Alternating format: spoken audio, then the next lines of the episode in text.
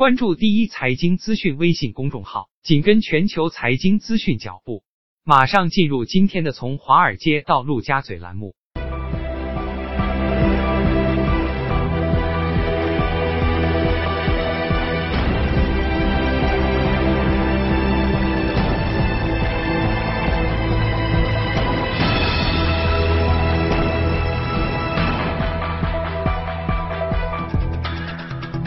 从华尔街到陆家嘴，我们来关注一下上周周末之后美股和欧股收盘的情况到底如何？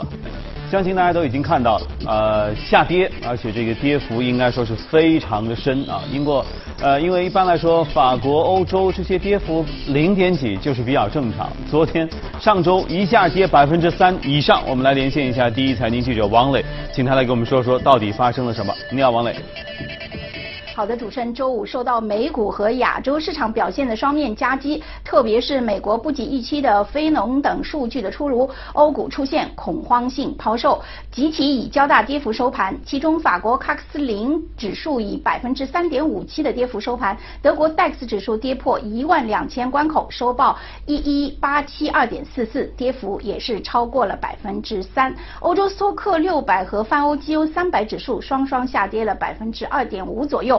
斯托克五零波动率指数飙升百分之三十四，市场对全球经济增长和贸易摩擦前景忧心忡忡，寻求避险资产情绪显而易见。德国十年期国债收益率下行近五个基点，创历史新低；英国十年期跌超五个基点，触及五年最低。跟数据方面呢，呃。周五公布的欧元区六月零售销售月率年率都比前值和预期出现了较大的进步，利多欧元。欧元对美元周五日内反弹百分之零点五五至一点一一零九。英国央行行长卡尼周五在接受 BBC 采访时表示，现在可以说呢，英国无协议脱欧的可能性巨大。在他看来，无协议脱欧将导致通货膨胀，部分大型企业面临资金问题，现有的投资将渐渐陷入困境，这些都会对经济造成立竿见影的影响。汽车、食品、化工、交通等行业受到影响最大。不过，他也表示，如果无协议脱欧发生，央行将会尽一切所能支持经济。英镑对美元震荡延续，周五稍有反弹至一点二一四六。本周将关注周四发布的欧洲央行经济公报，以及周五即将公布的德国六月贸易账和英国第二季度 GDP 等数据。主持人。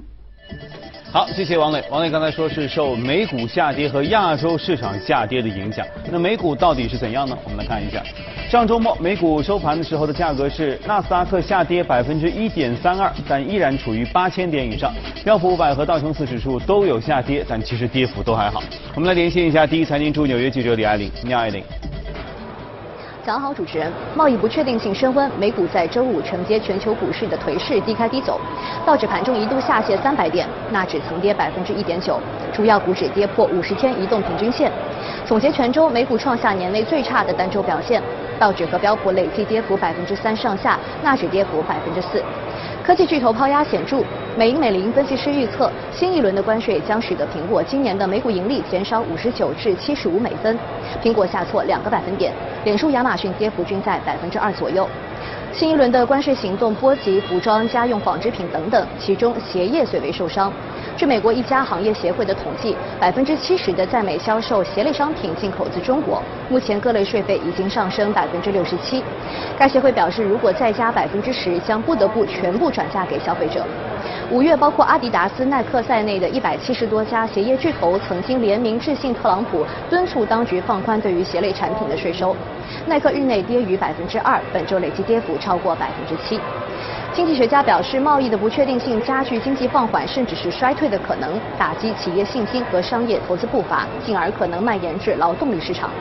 盘前公布的七月非农数据尚算符合预期，新增就业十六点四万人，推升总就业人口至一点六亿的历史新高。教育及医疗行业雇佣活动最热，新增就业六点六万，信息行业减少岗位一万。近期一直处于疲弱的制造业新增就业一点六万。失业率维持在百分之三点七的历史低位，实薪增速好于预期，按年增长百分之三点二，这将有利通胀。理论上这一份数据加大了美联储年内进一步降息的难度，但市场预期再次反其道而行之。截至收盘，市场压住下月降息的概率已经飙涨至百分之百。主持人。好，谢谢艾琳。看来市场对于这一次美联储的降息好像不是太满意哈。今天我们请你来一起来聊一聊，为什么明明是降息利好市场这样一个消息，只是降了二十五个点嘛？呃，当然也他也放了一些鹰派的话哈。那为什么市场好像这两天似乎整个的这个趋势下跌的趋势越来越大了？对，因为本来市场是一个高位，然后的话有一个降息，虽然市场普遍预期是二十五基点。但是内心的话，这是华尔街内部的话，还是认为是一个五十个基点，是吧？所以消息一出的时候，我们看到美元其实是有个短暂的一个上涨，而且创了一个新高，是吧年的一个新高。但是呢，很快我们看到美元又在周五的时候又有一个迅速有一个一个百分点的一个降幅。嗯。那么其实从这个信号背后的话，就说明虽然七月。没有达到预期，没有降到这么样预期，所以美元短期的一个上涨。但是后面我们看到十月可能还是会有一个二十五个基点下，乃乃至到后面的一个十二月，是吧？那么还是有一个继续的一个下跌。然后，我觉得主要还是一个市场处在一个高位，加上一个比较突然的一个贸易上一个百分之十的这么一个加税的一个动作，是吧？其实从那个非农数据也可以看出一点，因为非农数据的话，你报出来是十六点四，嗯，这数字不错啊。对，这是一个比较好的一个数字。然后的话，包括小时工资数，我们看到也有一个七月的话有一个零点二九的一个升幅，那么跟六月的话是持平的。到年化的话要达到百分之三点二左右的一个水平，挺好的呀。这都是一个嘛，但是我们看到整整个一个就是说，它一个三个月跟一个六个月的一个。呃，平均值的话，这个平均值其实是已经到了一个五年的一个新低了。就是你去孤立的，不能去孤立的看一个数字，因为现在十六点四万，如果我们再往前推的话，一九年一月份，包括一八年七月份那个数据的话，应该是要接近二十四万的。所以现在实际上它是有所放缓，是吧？虽然包括现在的一个失业率。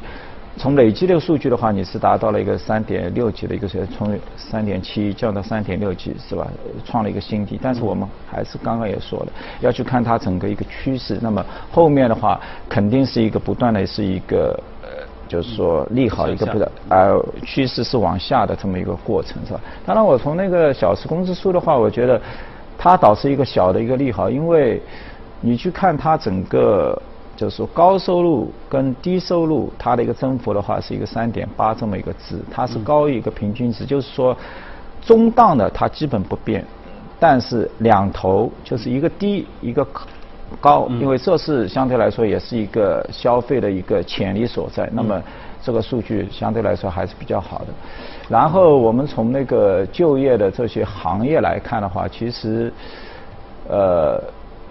基本上它是十四个行业当中十个还是有一些正的一个增长。刚刚也说到，就是说有些负增长的话，可能在零售啊，包括一些采矿。当然有一个不好的一个数据，就是说它整个一个 IT 信息服务，它减少了一万多人，因为这一个市值现在在纳斯达克的话，乃至在标普标普整当中的市值要接近六万亿美金，整个一个 IT 信息产业。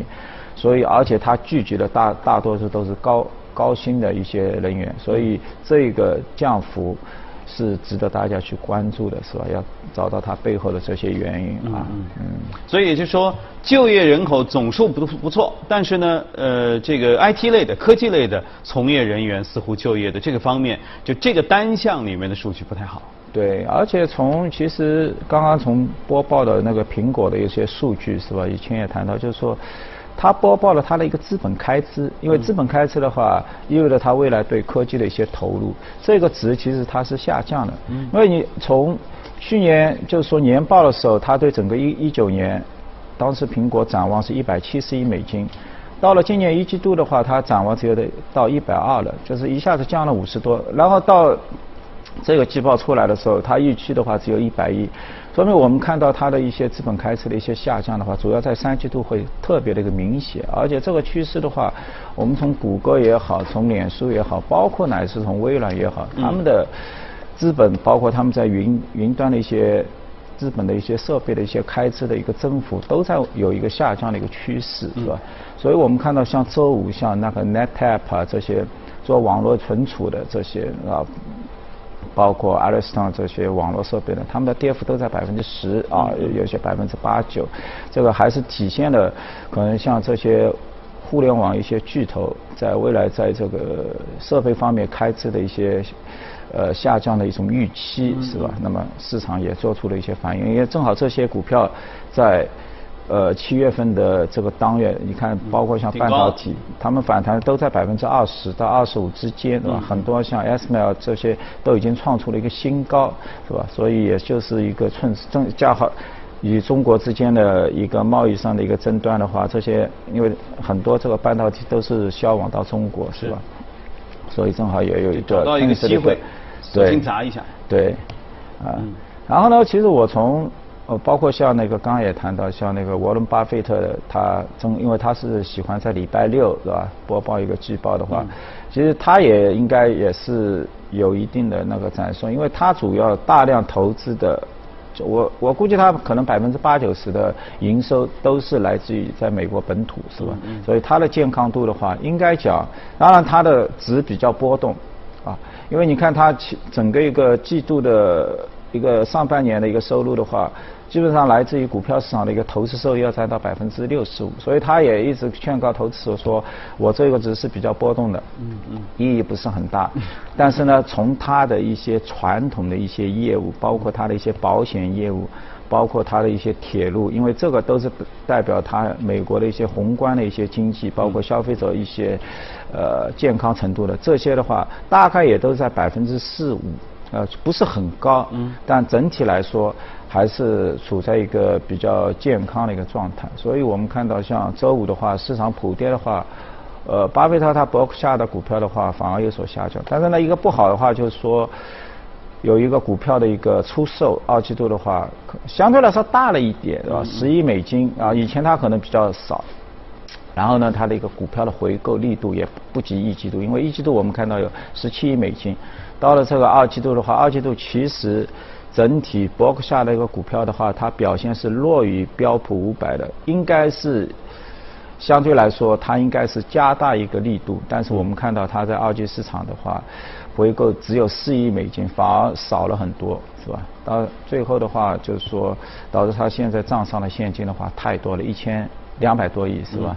距离他自己所称的，就是说，他认为合适的就是两百亿，那就是说，还有一一千亿美金的话，他可以去进行一些并并购的一些业务，只是现在没有一些投哪儿好啊合适的一些标的。所以我感我感觉啊，现在市场是这个样子。其实一方面呢，就是呃半年报也好，或者拿出来的季报也好，各方面都还不错。所以总体上叫支撑市场，其实是至少这个局面是能撑住。但你发现吗？其实你方你刚才在说的，包括其实就是很多分析师在讨论的，都是一些很小的数据。他说：“哎，这方面不错，但是你看，五六个月平均这儿有点问题。哎，这方面都不错，但是那个行业好像有一些问题，似乎都在硬性的要挑一些刺儿，然后说好，市场普遍下跌。市场普遍下跌，当然你可以理解为说，因为短期上涨多了，说大伙儿找出一个毛病来说，来来来来，就看这个，于是咣当跌一下，故意的就是。就是获利回吐，因为它有一个市场，它有一个预期，就是说你现在播报了百分之八十的企业，其实标普五百的公司四百多家都已经播报了，然后你会突然发现一个数字，百分之七十多都是战胜市场预期的，只是这个预期本来价大家都比较低，真实的数据的话，其实它同比都已经。放缓，甚至有一定百分之一二左右的一个降幅已经出现了。然后的话，这种的话，到了下半年，大家都预期非常好，认为很很快有一个跌偶。但是如果没有跌偶的话，有可能这个话迅速的会有恶化。所以，但是呢，另一方面，我们也必须看到，就是一个现象，就是说，你只要是在不断的进行工业生产的一些活动，你的财富永远是不断的累积。嗯。这什么概念呢？就是说。全球现在都是一个好多都是一个负利率，是吧？就是说，这这一个资产的规模达到十五万亿，很多是吧？大量的钱都 hold 在旁边。嗯。从欧洲、从德国到日本，是吧？很多都是已经负利率，所以大量的钱 backup 的 cash 都是在做。一有好的一些因素的话，它随即就可以进来。就像我现像现在的话，几乎到十年期的话。美国已经一点八五左右，上上个礼拜应该降了二十个基点，是吧？你整个收益率曲线的话，继续也就是在平坦。真的，大家钱是从投资领域的话是没有去向，是吧？你真的要去到债券的话，那也是一个非常可怜的百分之一点几，是吧？那另外一方面的话，包括它的一个企业的一些信用债市场的话，其实这个。我觉得导致大家要值得担忧的是吧？因为股票市场如果一旦有转向的话，这些市场今年表现都非常好，而且大量的都是貌似是一些投资级别的。其实股票一下跌的话，它可能很快就会。掉入到垃圾级别的这样的债券，那么这个会带来一些比较大的一些震动，尤其是啊一些企业信用。所以其实联储呃降息之后，没有让市场变得更清晰，反而似乎还更复杂了一些。对啊，宏观方面我们慢慢再看。接着我们来看一下今天要看到的美股，美股放大镜一起来看。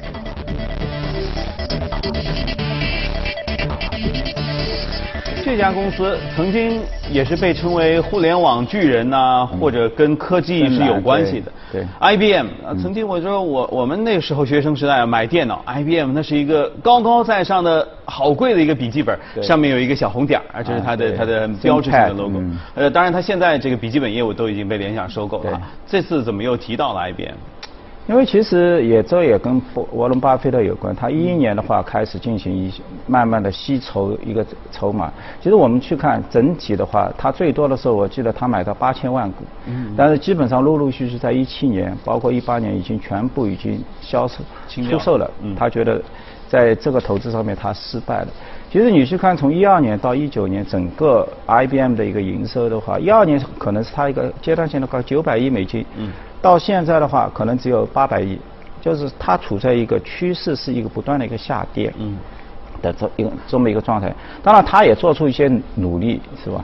包括往人工智能啊，包括智慧地球啊，我们也是他最初最先提出，包括他的一些区块链啊，是吧？都是他提出，但是呢，一直没有办法实现一些，包括他在那个机器人在沃森上面的话，他应应该投入要将近一百多亿美金，是吧？但是始终没有。最后在他们这个包头那边落地生根是吧？所以这个这个也是蛮可惜的。当然我们看到他现在也做了一些其他的一些新的动作，尤其是一一八年的一个十月份，他并购了三百四十亿美金，这是一个比较大的一个金额，收购了红帽，就是一个开源一个巨头是吧？然后我为什么要说开源呢？因为现在你去打开它的一个欧奔。就是 Stack 这这么一个软件，因为它都是以一种社区互动型的，就是软件人员自己去更新的，是吧？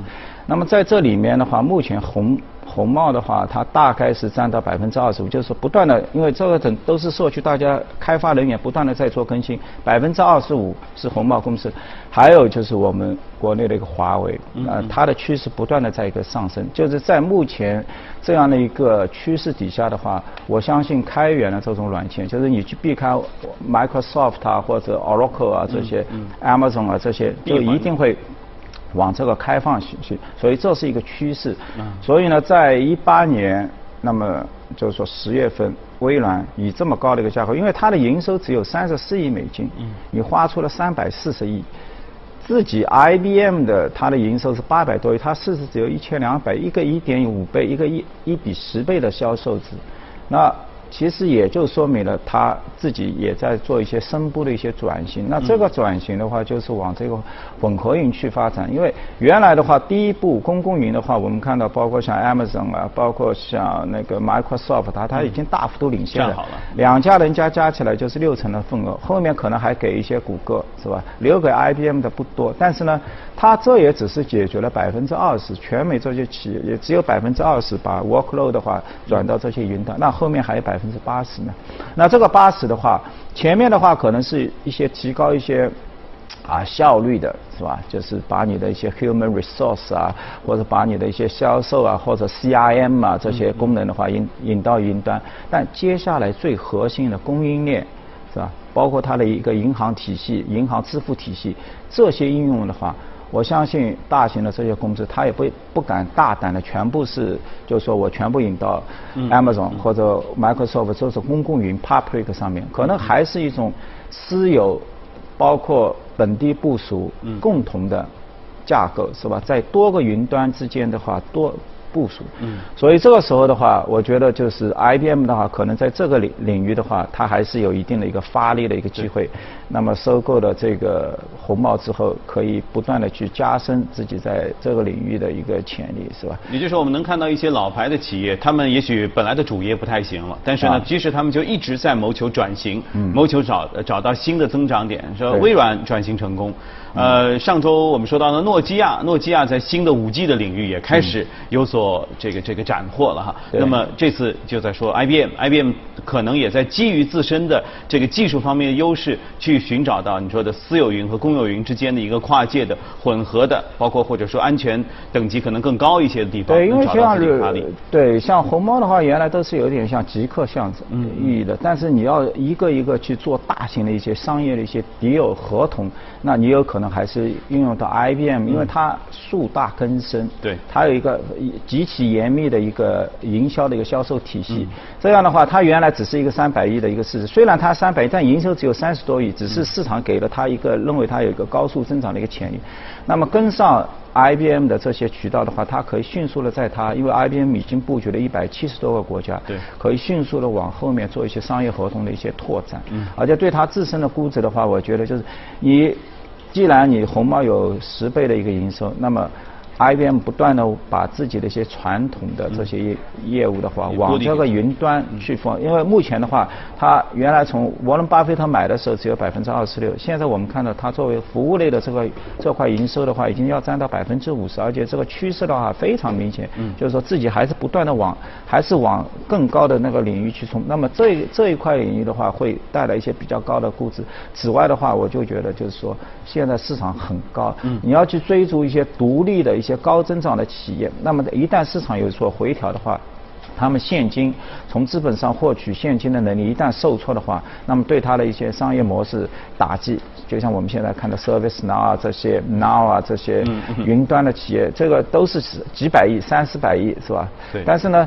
回过头来，你还是要去获取这些商业底油，你还是要一旦市场回落时，你要有现金。另外一个话，你投资也要有一定的估值上的一些保护，因为毕竟 IBM 现在是十倍，啊十十二三倍左右的 P，比较低的。处在所有服务类的这些 service 类，包括你跟 Oracle 啊，跟这个微软去比较，它都是处在估值的最低端。嗯嗯。那么赢取了这三百亿、四十亿的这一个贵族进来之后，我相信它十月份到现在只是消化了一段时间，因为你看它股价一度是跌到一百美金，但是这一波很快的涨了百分之四十，是吧？这波 IBM 上来，那么大家就是慢慢的去认可它，上来是消化一个高估值，因为毕竟你是用全现金去收购，带来了三百亿美金的一个负债，那么这个的话。